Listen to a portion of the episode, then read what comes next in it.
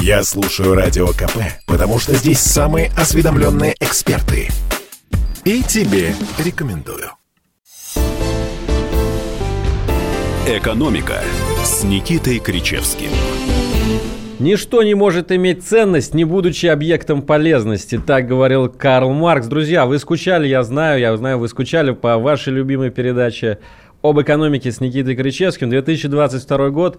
Никита Александрович с нами в студии. Здравствуйте. Как вы прожили эти дни? Да, в общем-то, добрый день с наступившим на нас Новым годом, но я опять залип завис, и я э, еще в Марксе. В Марксе, Алексей Валерьевич. Ничто не Да, может да, иметь да. ценность, Ценность. не будучи объектом полезности. Вот полезность – это нужность людям.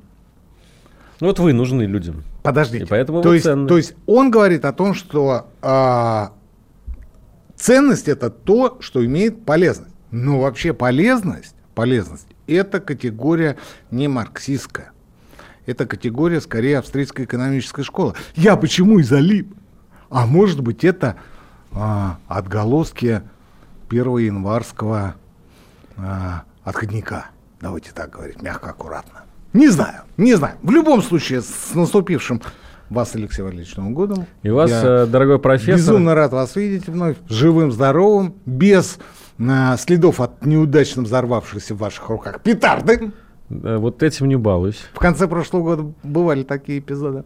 Ну и на Новый год тоже, конечно, а куда же этого. Да, профессор, я предлагаю сегодня подвести итоги уже ушедшего года и немножко пофантазировать, погадать, а может быть построить математические модели того, как будет Чего? строиться наше будущее в 2022 году. Кто 1 января пьянствовал? Вы или я? Какие математические модели строить в радиоэфире. Алексей Валерьевич? Вы чё?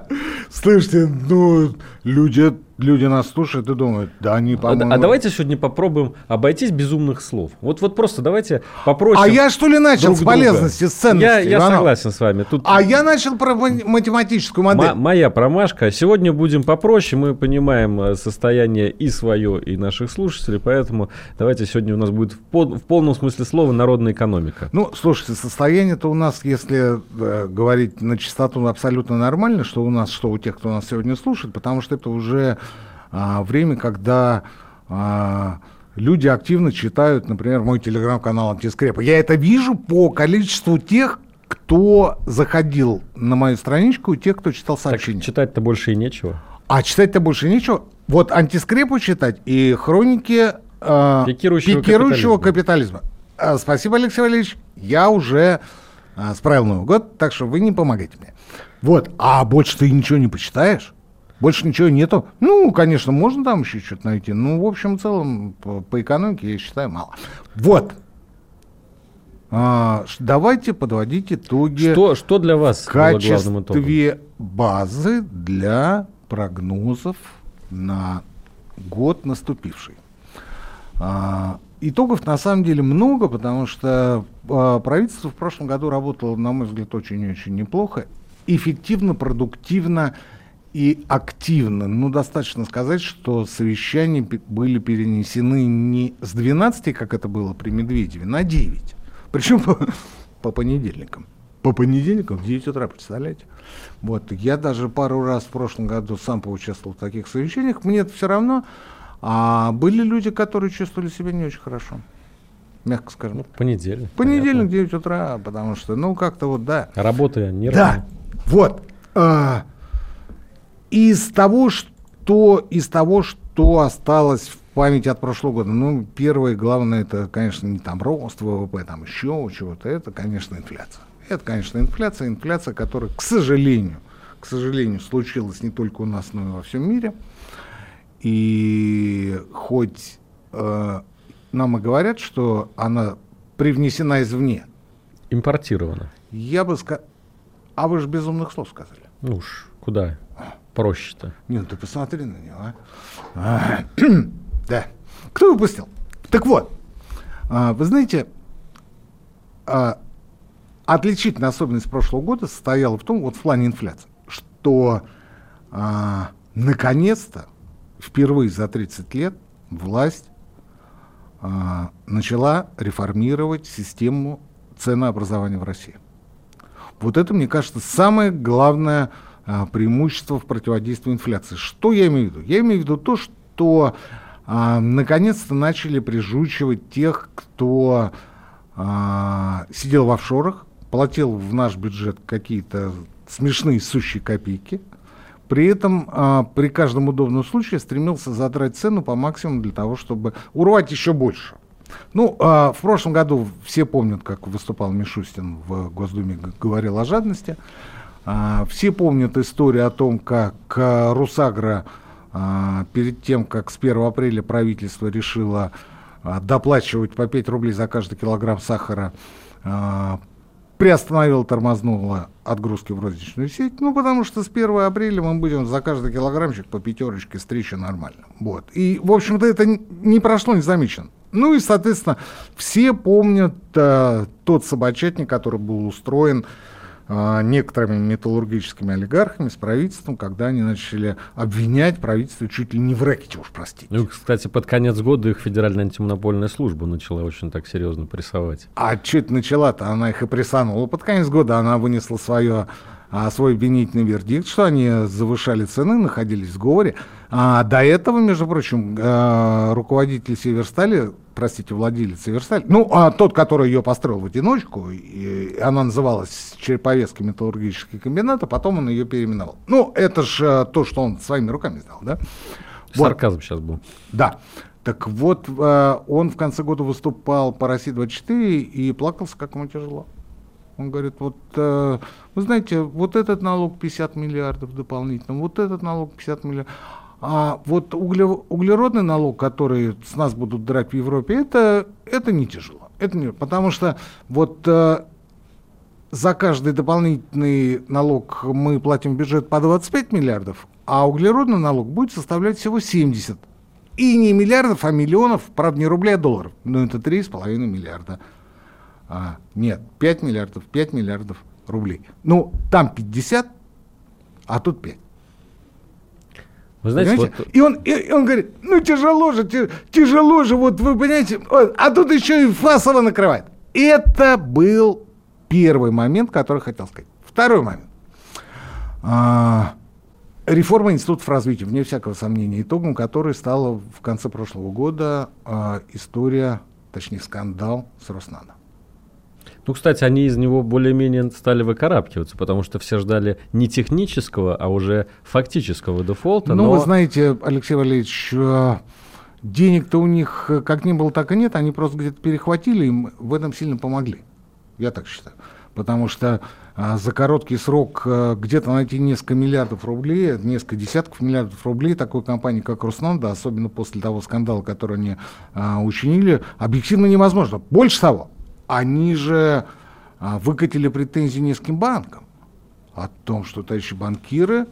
О, это было очень смешно. Да, вы пользовались тем, что вы давали нам кредиты под госгарантии, и там были какие-то Знаете, еще Роснанов в этом случае выступил в качестве такой непорочной девицы, которая говорила, что вот плохие грязные банки воспользовались сложной ситуацией и выдали такие этот кредит ей.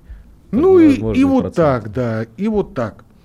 Вот, поэтому а, это была, это была а, а, вторая составляющая той основы, с которой мы будем стартовать, когда будем говорить о, о прогнозах. Третье, безусловно, это есть G-повестка, Алексей Валерьевич. Вот хочешь, О, не хочешь. Придется это умное слово сказать. Да. А давайте по... расшифруем. Зеленая, зеленая, зеленая экономика, переход э, к углеводороду-нейтральной или к углеродно-нейтральной, называйте это как хотите, экономика. Короче говоря, наезд на нефть, газ, э, опять же, черную металлургию, которая якобы э, загрязняет атмосферу и чистенькой, светленькой экологически а, цивильной Европе мешает жить. Поэтому все страны третьего мира должны платить углеродный налог. Это, естественно, касается Российской Федерации. Вот.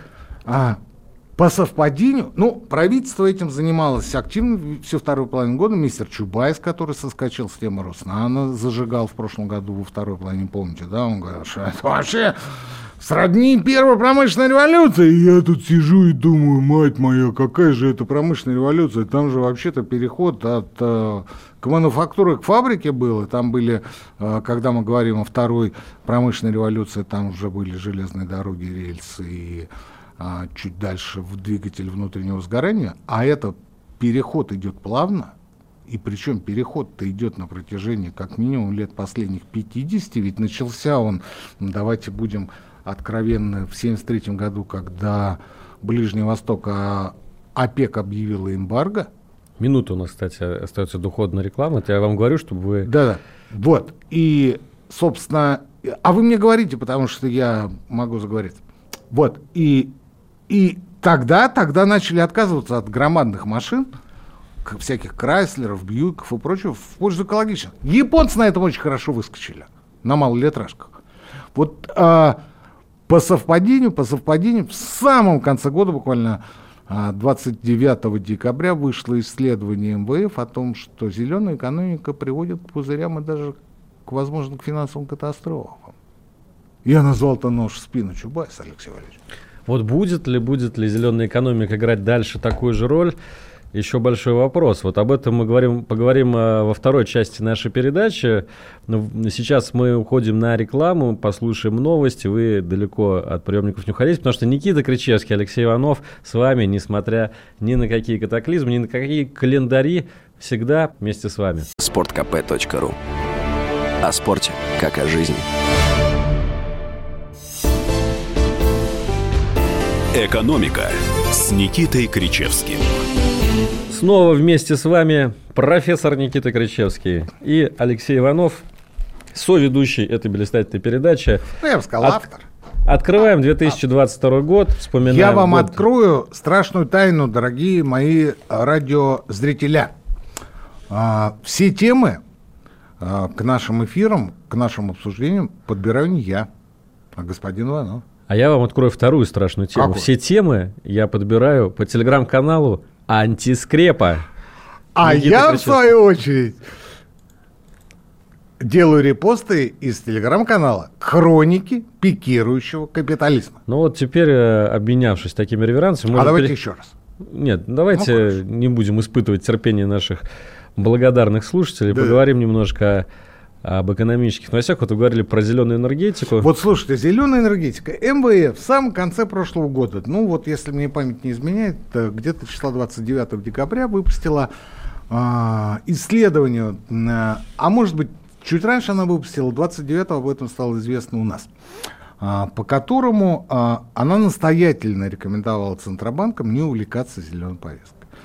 А, формально это было адресовано правительству, это было адресовано органам власти, но это Международный валютный фонд, и он контачит не с правительствами, а с центробанками. И поэтому по э, дисциплине он должен был обращаться к центробанкам.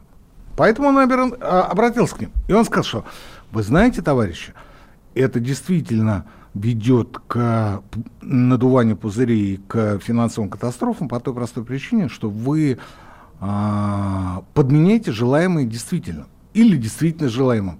Здесь не принципиально. То есть, что я имею в виду? Я имею в виду то, что вы а, представляете в качестве а, зеленых проектов те проекты, которые и так существуют. А вы говорите, это прорывные проекты. То есть вот туда надо вкладываться, потому что это настоящий прорыв. Но эти зеленые проекты существовали и без этой истерии. Это первый момент. И второй момент. Они говорят, слушайте, мы, конечно, не против инвестиций в зеленую экономику, в зеленую энергетику и прочее, прочее, прочее, но давайте определимся с классификацией этих проектов. Потому что очень часто в качестве зеленых альтернативных проектов а, выдаются проекты, которые этим классификационным признакам не соответствуют. Да и самих-то признаков в общепринятом понимании не существует. То есть вы говорите, а это зеленый проект. А мы говорим, а почему зеленый? А потому что. И мы говорим, ну ответ засчитан, не вопрос. И это было в самом конце. Почему я сказал, что это нож в спину Чубайса? И мне кажется, лезвие долетел даже до и Алексея Леонидовича Кудрина. Короче говоря, до всех, кто так или иначе ловил хайп на зеленой поездке. А правительство наше, надо сказать, весьма и весьма, весьма и весьма осторожно, аккуратно к этому подходило. Ну, то есть, как обычно, ну, естественно, что вы хотите от чиновников? Они создали рабочую группу, она даже, мне кажется, иногда и собирается, я не в курсе. Но что касается конкретики, в прошлом году, я уже не помню, где-то летом было принято решение о том, что а, как нынешние, так и бывшие собственники опасных промышленных объектов, а, где был нанесен ущерб экологии, подразумевалось усолье Сибирское и прочее, прочее, прочее, где, в общем, был очевидный экологический ущерб, должны возместить все те а, затраты и весь тот ущерб, который они нанесли окружающей среде. Фишка там не в том, что нынешний собственник. Здесь проблем нет. Приезжает, значит, кто? Росприроднадзор, Светлана Родионова, говорит, с вас... 150 100... миллиардов рублей. Да. И вы такой, ну... Если по, уж Светлана по карте, Родионова... По говорит. карте или налом, спросил ее господин Потанин. А она говорит, может и по карте. Ну и Потанин тут же рассчитался. Отчинил, так сказать.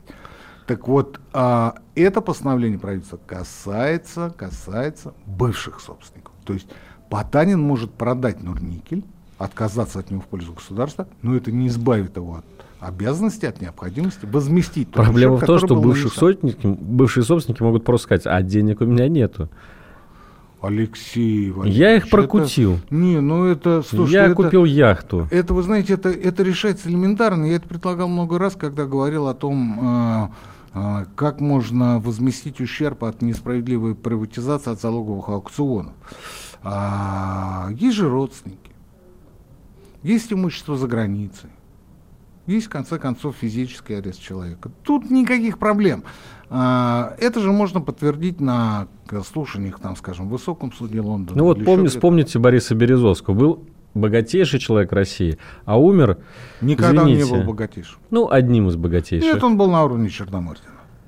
Умер человеком, прямо скажем, небогатым. У меня тут же возникает вопрос, чего вы решили, что он умер? Вопрос остается без ответа, идем дальше. Согласен.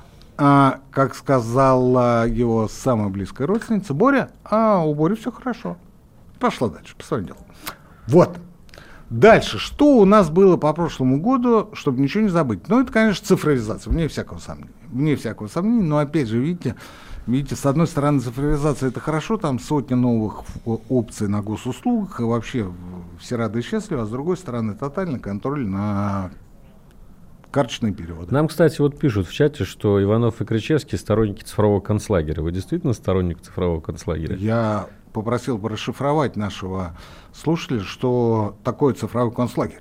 Ну, тотальный контроль, тотальная слежка в духе Федеральной налоговой службы. Я только что говорил, э, говорил о том, что вводится тотальный контроль за нашими переводами, что не есть хорошо и даже отвратительно. А мне тут говорят, а вы, оказывается, сторонник. Я говорю, черное это черное. А мне говорят, не, вы считаете, что черное это белое. Я говорю, нет, нет, черное это черное. Так вот, значит, про госуслуги это все здорово. Но с другой стороны, есть тотальный контроль давайте смотреть правде в глаза над а, нашими карточными переводами, которые, конечно, ЦБ всячески опровергает, но мы, люди с вами, к сожалению, уже не доверяющие а, нынешнему руководству ЦБ. И второй момент, о котором мы говорили с вами на нашей последней в прошлом году программе, а именно о том, что вводится с 2023 года единый налоговый платеж, и при этом нам обещали, что мы будем избавлены от заполнения там кучи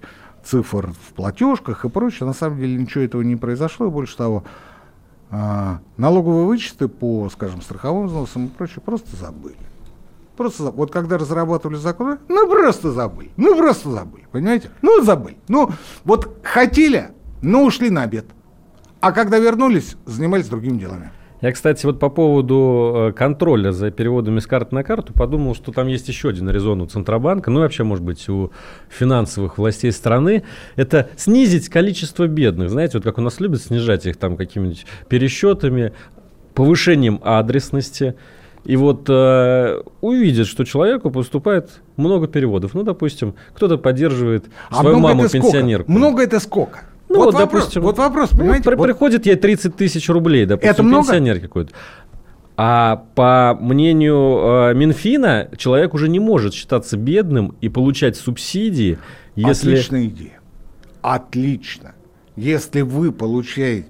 Это значит, надо отдавать наличными деньгами. Только наличные. А если мама живет в другом городе? Если мама живет в другом городе, она живет не одна. А наверняка с вашей сестрой или с братом. Так пуляйте ему. Бандеролью. Не, знаете, как с проводниками передавать. Нет, бандеролю проводниками не надо, потому что сами знаете. Вот. А что касается переводов, так ну, чтобы а, мама попадала в разряд тех, кто имеет право на социальное вспомоществование, ну, просто переводите близким родственникам, и никаких проблем. Ну, тем, кто работает, у них тоже есть карта. А, собственно, собственно, мы отвлеклись, потому что мы подводили итоги, и на основании этих итогов будем стартовать с прогнозами. А, я вам должен сказать еще одну такую вещь, что, а, конечно, правительство впервые за а, много десятилетий новейшей России м, сделало реально очень многое для поддержки малого среднего предпринимательства. Я имею в виду и а, отсрочка по налогам, и мораторий по налоговым проверкам, и самое главное, те самые пресловутые льготные кредиты по фонду оплаты труда, там фонд оплаты труда 2.0, 3.0 и прочее. То есть не все, конечно, не только лишь все получили эти кредиты, некоторые не смогли этого сделать, но в массе своей это оказало достаточно серьезную поддержку и даже позволило кому-то немножко так вот э, подхимичить и даже немножко расшириться. Ну, насколько я помню, на доковидный уровень экономика России вышла уже к августу 2021 года. И вот здесь мы с вами а, снова возвращаемся к вопросу о, о том, как сравнивать и с чем сравнивать. Я, Вот, кстати, вас обещал предупреждать, у нас минута еще до перерыва. да. А по сравнению с 2019 годом мы молодцы. А по сравнению не с 1913, а с 2011 или 2012. Ну, вы вспомнили эти благословенные времена. Конечно, вот об этом и речь, потому что, ну, ВВП это все здорово. Это супер и отлично и шикарно. Но реальные доходы людей-то так и не восстановились, даже до уровня десятилетней давности. Вот сегодня уже 22 год. И что будет в 22 году? Кстати, люди 10 лет назад жили лучше, Получается так. чем сейчас. Получается так. ВВП-то рос. Налоги поступления в бюджет росли, страховые взносы увеличивались. И вообще сила и величие России только возрастала. В 2014 году на Олимпиаде выступили, правда, потом с, с допинг-скандалом немножко не получилось. Но это не важно. А чемпионат мира был. А в это время доходы людей снижались и снижались. Вот продолжится ли эта тенденция, или удастся ее переломить, мы поговорим после новостей. О прогнозах. О прогнозах. Каждый мужчина должен построить дом, вырастить сына и настроить приемник на Радио КП. Я слушаю Радио КП и тебе рекомендую. «Экономика» с Никитой Кричевским. И снова в деле вашей любимой передачи об экономике. Профессор Никита Крычевский, Алексей Иванов. Радуем вас в этот январский день. Встречаем 2022 год. Ну, первую половину нашей передачи мы посвятили... А мы его встретили уже. Чего вы м, Ну, народ, продал- народ-то- в России, народ-то не пугайте. в России встречают Новый год в течение первых 10 дней. Такая традиция у нас есть добрая, красивая. Знаете, не все сегодня, мне кажется, назовут какое точно число. Итак, Никита Александрович, давайте про э, вот 2022 год. Какие прогнозы вы строите вот на основании того анализа, который вы так тщательно провели в первой части нашей Ну, передачи? слушайте, вы знаете, все, что касалось первой части нашей программы и подведения итогов прошлого года, это, в общем, а, ну, скажем так, то, что лежит на поверхности, то, что не а, отражает глубинные течения в развитии нашей страны или в той ситуации, в которой находится наша страна. Это все наглядное проявление, но никто ведь не говорит о том, а почему так, а не иначе. Ну, вот, скажем, то, что касается а, эффективной работы правительства, ну, вы меня извините, но я здесь считаю, что заслуга в этом всецело принадлежит а, новому премьер-министру Михаилу Мишустину. Ну, вот, вот так считаю. Вот так. Ну, Ну, и, это, конечно, это его команда. да, ну, а, не совсем его. Это и команда президента тоже. Потому что я знаю, что некоторые а, вице-премьеры, когда переходили на работу в правительство, предлагали взять с собой своих верных людей, кстати говоря, очень компетентных специалистов на должности министров, им этого сделать не позволили. Не позволили. Сказали, нет, секретариатом, пожалуйста. И более никого. Была такая история, была. Кроме того, э, конечно, правительство работает со связанными руками потому что, ну, объективно, ну, давайте хотя бы а, посмотрим на то, что у нас абсолютно не, нет дискуссии о том, что не нужно нам а, такое Министерство промышленности и торговли. Ну, не надо. Нам надо Министерство и промышленности, и отдельно торговли. Ну, просто вот потому что. Ну, потому что это огромный пласт. Это огромный пласт. Что промышленность? Что торговля? Ну, не может департамент или два департамента заниматься проблемой. Кстати, раньше Министерство экономики и торговли у нас было. Экономического развития торговли. Потом а, почему-то торговлю передали в промышленность. Да, с 2008 года передали в, почему-то в промышленность. Не знаю почему. Но это было, слушайте, уже 14 лет назад. Но можно а, посмотреть на новые реалии. А, что а, можно сказать еще? Ну, а, можно сказать то, что совершенно очевидно в этом году, в этом году а, после а, тех а, психологических неприятностей, которые случились с а, владельцами крупнейших предприятий, которые, повторюсь, получили свою собственность, не совсем легитимным и законным путем, следует ожидать, я бы не сказал, что национализация, но некоторого изменения собственности на активы, составляющие, скажем так, остатки э, советского наследия. Я имею в виду, конечно, черную металлургию, я имею в виду уголь, угольную промышленность, бывшую угольную промышленность, я имею в виду электроэнергетику и тепловую энергетику, я имею в виду, вне всякого сомнения, нефтянку. Здесь я не буду предполагать. Именно что предполагать. У нас программа не конспирологическая и э, не синаптическая, чтобы мы давали свои прогнозы, а, национализируют ли в этом году Лукойл или нет. Как будет, так и будет. Или будет ли создан Росуголь. Да. Но тренд, на мой взгляд, очевиден, Алексей Валерьевич. Тренд на пересмотр отношений, не итогов приватизации, а отношений собственности, контроля над собственностью. Как оказалось, для того, чтобы переподчинить контроль государству, совершенно не обязательно пересматривать итоги приватизации. Достаточно предпринять ряд несложных усилий. Сегодня, оглядываясь на прошлый год, мы видим, какие это могут быть усилия. Это могут быть налоговые, административные, организационные, а, контролирующие, прочие усилия, которые совершенно спокойно делают э, текущее положение так называемых олигархов ну, просто невыносимым. Ну, реально невыносимым. Ну, вспомним Потанина, вспомним Мордашова плачущего металлурга, да, о том, что у него все плохо. Вспомним а, владельцев угольных шахт, угольной шахты Листвяжной, которого, а, одного из которых а, закрыли в СИЗО, да. То есть тут, тут варианты, варианты, ну, на мой взгляд, совершенно очевидны. Но это, опять же, тот процесс, который, а, который в прошлом году был начат, но до настоящего времени, на мой взгляд, он, конечно, крайне далек от завершения. Да и нужно ли его завершать?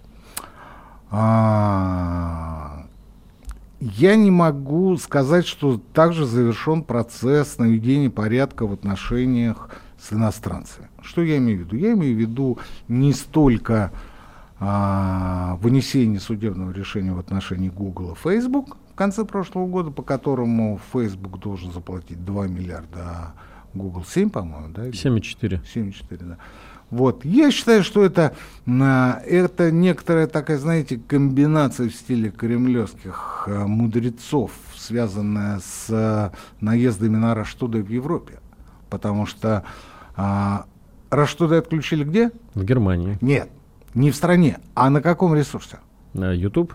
А YouTube кому принадлежит? Google. А кому самый большой штраф выписали? Google как раз. Вопросы? Ну, глаз за глаз. Да как говорится. Око за око, око зуб за зуб. Понимаете? Вот. Я не утверждаю, и Алексей Иванов не утверждает, но вполне вероятно это может быть более-менее удобоваримой версией, что именно так произошло. При этом, насколько я знаю, в ноябре месяце прошлого года судебные приставы уже приходили в Google Но они не нашли там ни фирму, в, в пользу которой, и точнее в адрес, который был вынесен 7-миллиардный штраф, ее там просто нет. И они не нашли следов ООО Google, который по обязательству материнской компании, то есть Google LLC, не отвечает. И даже непонятно, каким образом оборот посчитали, да, вот с которого взяли этот оборотный штраф. Я спрашивал у больших дядек с одной из площадей. Они на меня посмотрели и говорят, Никита Александрович, все у нас есть. Покраснев, ответили они. И налоговую базу мы знаем. Я, правда, не уверен, что они в курсе, что это такое. Вот. И вообще, не переживайте. Не переживайте. Ну, вы не знаете по конечной по, значит, цепочке подноготной всей этой истории, поэтому не переживайте, не переживайте. Я же и не переживаю. Я, я за то, что, вы знаете, ну, имидж страны дополнительно портить, наверное, не надо как мне представляется. А самое главное, не надо дополнительно ухудшать э, и без того нестабильную обстановку в нашей стране. Ведь ни для кого не секрет. Мы а, опять же повторимся, что реальные доходы а, не достигли уровня 2010 года. Инфляция по прошлому году была сумасшедшая. А, в этом году обещают, что она будет меньше. Я абсолютно согласен, что она будет меньше, Алексей Валерьевич. Вот это один из моих прогнозов. Вот, кстати, я хотел с вами об этом Я не поговорить. могу сказать, что она будет 4. Как того хочет Эльвира Набиулина. Да, но то, что она будет двигаться в ту сторону, совершенно. Если очевидно. в прошлом году она была 8,5 примерно процентов, да. то в этом году, наверное, к 6, да? Ну, точные цифры, точные цифры мы пока по прошлогодней инфляции не знаем. Ну и потом, слушайте, на сегодня 5 января имейте совесть. Откуда люди? Люди дома сидят. А кто говорил, прогнозируйте все, но только не цены?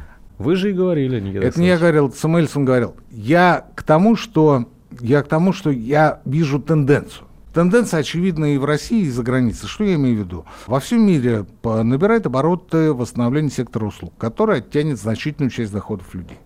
Во всем мире снижаются а, покупки товаров длительного пользования, потому что же ну, накупили невозможно. Наконец, во всем мире а, власти обратили внимание на то, что что те, кто получает сверхдоходы от э, вот этого ценового всплеска, должны больше платить в бюджет. То есть дополнительно задирать цены становится элементарно экономически невыгодно. Невыгодно. Там еще несколько факторов, связанных с тем, что ну, два года подряд плохого урожая бывает. Алексей, ну не бывает. Поэтому в первый, запомните, в первые месяцы нынешнего года мы об инфляции вспоминать еще будем. Это объективный процесс, особенно а, в, российских условиях, потому что мы никогда не умели хранить в долгую тот урожай, который мы собирали. При Хрущеве, кстати говоря, с целины не вывозилось и не сохранилось треть того урожая, который там собирался. Треть терялся. В канавах там сгнивало, в амбарах. А, тонуло в э, дождях и в снеге. В общем, теряли треть урожая. Никита Александрович, а вообще давно ли для нас инфляция 8% стала такой уж сумасшедшей? 30 лет назад мы отмечали ну, 2 слушайте, января эту про- цену. Проехали этот разговор, потому что ну, мы же сами понимаем, что инфляция не 8. Это ее просто так считают? Да. В Центроба... в Росстате? Да, а в этом году Росстат будет считать ее еще по-другому. Вот в прошлом году он считал ее по-другому. А в этот раз будет опять по-другому считать. И мы увидим, что а, изменения будут позитивные. Но а, в первые месяцы мы будем говорить об инфляции. А вот уже ближе к весне, а, к лету, инфляция отойдет на второй план, и в конце года мы с вами просто вспомним наши разговоры 5 января а, нынешнего года о том, что вот а, все говорят о том, что будет инфляционный всплеск в этом году. А программа «Экономика» с Никитой Кричевским и Алексеем Ивановым заявила о том, что... 30 секунд у нас до конца вот этой части передачи. Наверное, есть смысл проанонсировать, о чем вы будете говорить в заключении. О самом главном. Что такое самое главное? Самое главное – та подноготная, о которой мы с вами толдычили все предыдущие три части наша сегодняшняя программа, Алексей Валерьевич. Вот умеете вы создать интригу, профессор? А даже я, а даже как я, без нее, Алексей даже, даже я не понял, о чем идет речь. Но в любом случае, друзья, если вы хотите узнать, а вы по-любому хотите узнать это, никуда не переключайтесь. И через несколько минут мы снова с вами. Никит Крычевский, Алексей Иванов. Сейчас рекламные новости. Слухами земля полнится. А на радио КП только проверенная информация. Я слушаю «Комсомольскую правду» и тебе рекомендую. «Экономика» с Никитой Кричевским. Кричевский Иванов, радио «Комсомольская правда». Мы снова с вами. Никита Александрович, ну, так и не ответили вы мне в перерыве, в чем же подноготное, поэтому буду, как и все наши слушатели, которые сейчас прильнули к приемникам, э, усердно внимать. Что же самое главное вы о 2022 году нам готовы сейчас рассказать? Видите ли, в чем дело? А, я же не зря вам говорил о том, что ну, это отражение той реальности, которую мы наблюдали в прошлом году, может быть, более-менее глубокая. Я говорю о правительстве, о тех тенденциях, которые мы наблюдали, которые мы а, увидим в году наступившем. Ну, в общем и целом, а, как написал когда-то то ли Пелевин, то ли Сорокин, а, в России изменится ничего. Мы так. В России изменится ничего. Потому что то а, ментальное игнорирование особенностей людей, которые населяют одну седьмую часть суши на протяжении всех, даже не 30 лет, а как минимум лет 50-60, а, не дает мне ни одного основания, ни одного повода говорить о том, что у нас в этом году что-то изменится в лучшую сторону, и мы заживем существенно лучше. Экономика будет расти и прочее, прочее, прочее. Что я имею в виду? Я имею в виду то, что а, совершенно не изучаются а, психологические основы русского человека, русского характера. Совершенно не учитывается стремление русского человека. Русские это не, не, не только мы с вами, Иванов, это все, кто живут на нашей в нашей стране, Кто на нашей земле, думает на русском, изъясняется на русском, исповедует социокультурный код, э, олицетворяет себя э, с своими соплеменниками, сородичами, согражданами, называйте это как хотите. Это, кстати говоря, не только, не только граждане России, это русский мир в целом. Так вот, а, он, безусловно, особенный. Он отличается от э, протестантов, от католиков, от Э, афроамериканцев, от китайцев, от кого угодно. Хотя китайцам мы, кстати говоря, ближе. Так вот, а, совершенно игнорируется стремление к справедливости. Совершенно игнорируется очевиднейшее лицемерие, которое а, все последние годы неслось из всех утюгов. Что такое лицемерие? Это зло, прикрываемое добродетелью. Иными словами, тот или иной чинуша – делал все для того, чтобы держаться на своем месте, потому что свое место – это ресурс, это полномочия, и это, самое главное, финансовые потоки.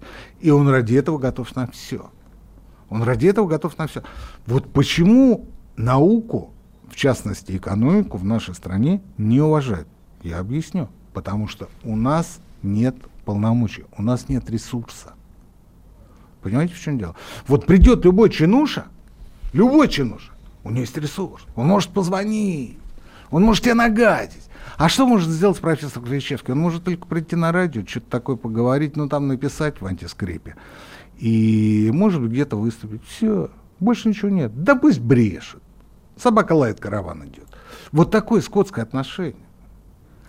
Еще один момент. Мы как смотрели на весь мир сверху вниз, так и продолжаем. Ведь а, в прошлом году сколько раз я говорил, слушайте, вот вы все переживаете за свой ФНБ. Ну, вы это, собственно, генералитет. Так вы покупаете на эти деньги патенты. Те самые патенты, о которых мы опять же говорили в том году. Патенты просто вешайте на себя или на РФПИ или еще на кого-то. Патенты. И в, а, например, равных долях а, просто передавайте технологии тем, кто будет их внедрять, реализовывать, выпускать. Так может лучше самим изобрести? Параллельно. Но должна быть основа. Основа, на которой вы будете двигаться вперед. Сами мы, как вы понимаете, изобретем. И мы очень много изобретаем. Но для этого нужно время. И этими патентами, этими деньгами мы покупаем не технологии, мы покупаем время мы наполняем рынок э, собственно отечественной продукции, точнее могли бы наполнить рынок. Ровно так поступали японцы, ровно так поступали корейцы, ровно так поступали. Да что там ровно так? Они воровали просто эти технологии. Вы знаете кто? Китайцы. Естественно, Алексей Иванович. Все они сегодня в шоколаде и в дамках, и только русские по-прежнему продолжают смотреть на весь мир с высока. При этом весь мир смотрит на нашу страну как на проигравших. Как на проигравших. Они совершенно искренне не понимают, как может гнуть пальцы страна, победившего все, при том, что она проиграла холодную войну. Китай до сих пор смотрит на всех снизу вверх, но при этом твердо стоит на ногах.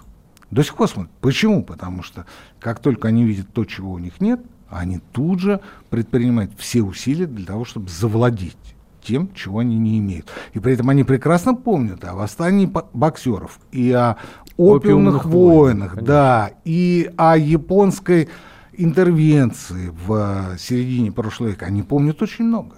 Они помнят очень много. И они никогда этого не забывают. Там горизонт планирования века. Да. А у нас считается, да нас можно только изнутри развалить, снаружи нас невозможно завоевать. И тут же возникает аргумент. А вот с Польшей чего было в начале 17 века? 1612, 1608 год, смута. 9. Ну вот, в, когда была смута. Ведь э, несколько лет в Кремле сидели польские ставленники. И если откатиться чуть подальше, можно вспомнить, э, извините, о 250 годах монголо-татарского ига. Там тоже, да, там, конечно, были внутренние раздраи. Кто же с этим спорит? Но ведь 250 лет. Но Россия-то осталась. Ну, Россия осталась, да. Но говорить о том, что нас невозможно завоевать извне, а, это значит, опять же, а, заниматься шапкозакидательством. И это касается не политики, это касается экономики, потому что у нас программа экономическая. А у нас товарооборот с тем увеличивается, с этим увеличивается. Только у нас почему-то все меньше и меньше доля российской экономики в глобальном ВВП. Почему? У нас все шикарно, все великолепно, изумительно. У нас нацпроекты шикарные, просто обалденные. А реальные доходы не восстановились даже до уровня 2010-2011 года. И вот а, у нас естественно, убыль населения сумасшедшая. А мы с вами говорили в прошлом году, так вы отмените ипотеку для тех, кого родился третий ребенок. Вообще закройте за счет бюджета. Или выплачивайте мат-капитал не один раз э, маме за всю ее жизнь, а, скажем, два или три. Почему нет? Введите дополнительное пособие. Денег у вас нет? Есть. У вас все есть. Вы знаете, у меня складывается впечатление, что людям просто боятся давать много денег. Боятся, может быть, потому что э, ну, недостаточно производства, э, чтобы насытить э, товарами, да, вот этот спрос, который появится неизбежно, если у людей появится больше денег. А, продукции полно. Полно. Мы, конечно, ничего не производим, мы лицемерим, мы говорим о том, что товарооборот с Китаем вырос там в 100 тысяч раз, при этом мы почему-то забываем о том, что а, внутреннее производство проигрывает э, китайской промышленности. Ну, мы туда металлы полностью. и... А обратно, обратно готовую продукцию. И когда мы говорим, а почему нет наших там айфонов по iPhone? Ну, знаете, так вот, а почему доволен сегодня? А потому и нет. Потому что протекционизм, а, это, конечно, и школы с больницами, и автомобильные дороги, но это еще и таможенные пошлины. А вот с этим беда. Кстати, а почему? А черт его знает почему. И вот, понимаете, вот если бы в прошлом году хоть что-то изменилось в лучшую сторону в плане снижения лицемерия, а, по поводу справедливости, а почему, почему затихли разговоры о введении прогрессивного подоходного налога? Ведь это же зримое а, воплощение справедливости в ее перераспределительном аспекте. А уменьшение лицемерия – это справедливость как честность. Ну и, наверное, индексацию работающим пенсионерам. Ну, а это уже детали, слушайте, это уже детали. Потому что, ну, это надо увязывать в комплексе. И вот а, а, любой, кто придет а, и заявит, а, что я ввожу прогресси- прогрессивную систему, индексирую пенсии работающим пенсионерам, он получит 84% на любых выборах. На любых, на любых. Почему? Потому что ровно столько, 84% населения, электората, с пренебрежением сказал я, ратуют за то, чтобы была введена прогрессивная система. 84%. 84%. Ну что еще надо? А тысячи человек в стране считают, что не надо. И вот эти тысячи оказываются тяжелее 150 миллионов. Вот Александр, у нас полторы быть? минуты до окончания передачи. Наверное, самое время выходить на какой-то эпилог, коду, обобщающий. Прошлый год, на мой взгляд, несмотря на огромную инфляцию, был хороший. Но э, непростой, но хороший. Но говорить о том, что в этом году ситуация кардинально изменится, нельзя. Мы, при том, что все внешние политические а, нюансы останутся константы, вот как они на конец прошлого года, так они и будут весь этот год, а, мы будем болтаться в том же режиме, в котором мы болтали все эти годы. Ну, инфляция будет ниже, заработки будут потихонечку расти, чуть-чуть будет подрастать ВВП, и по-прежнему уже который год мы будем строить планы о том, что мы со дня на день завоюем весь мир. Будем хотя бы надеяться на то, что пандемия да, подойдет к концу в 2022 году. Я думаю, это событие, которого больше всего э, ждут. А вы не заметили, что ее в конце прошлого года уже не было? Посмотрите, сколько корпоративов было как люди... Ну, как-то, знаете, про микрон говорили так, э, вроде по привычке. Вам президент сказал, что спутник хорошо справляется с микроном. Спутник хорошо справляется с микроном. Друзья, я желаю, чтобы у вас было больше позитивных новостей в этом году. Обязательно слушайте каждую среду передачу «Экономика» с Никитой Кричевским на радио «Комсомольская правда». Потому что здесь говорят правду. Хоть это и не наша фраза. И ничего, кроме правды. Друзья, прощаемся с вами до следующей недели. С вами были профессор Никита Грачевский и Алексей Иванов. Экономика.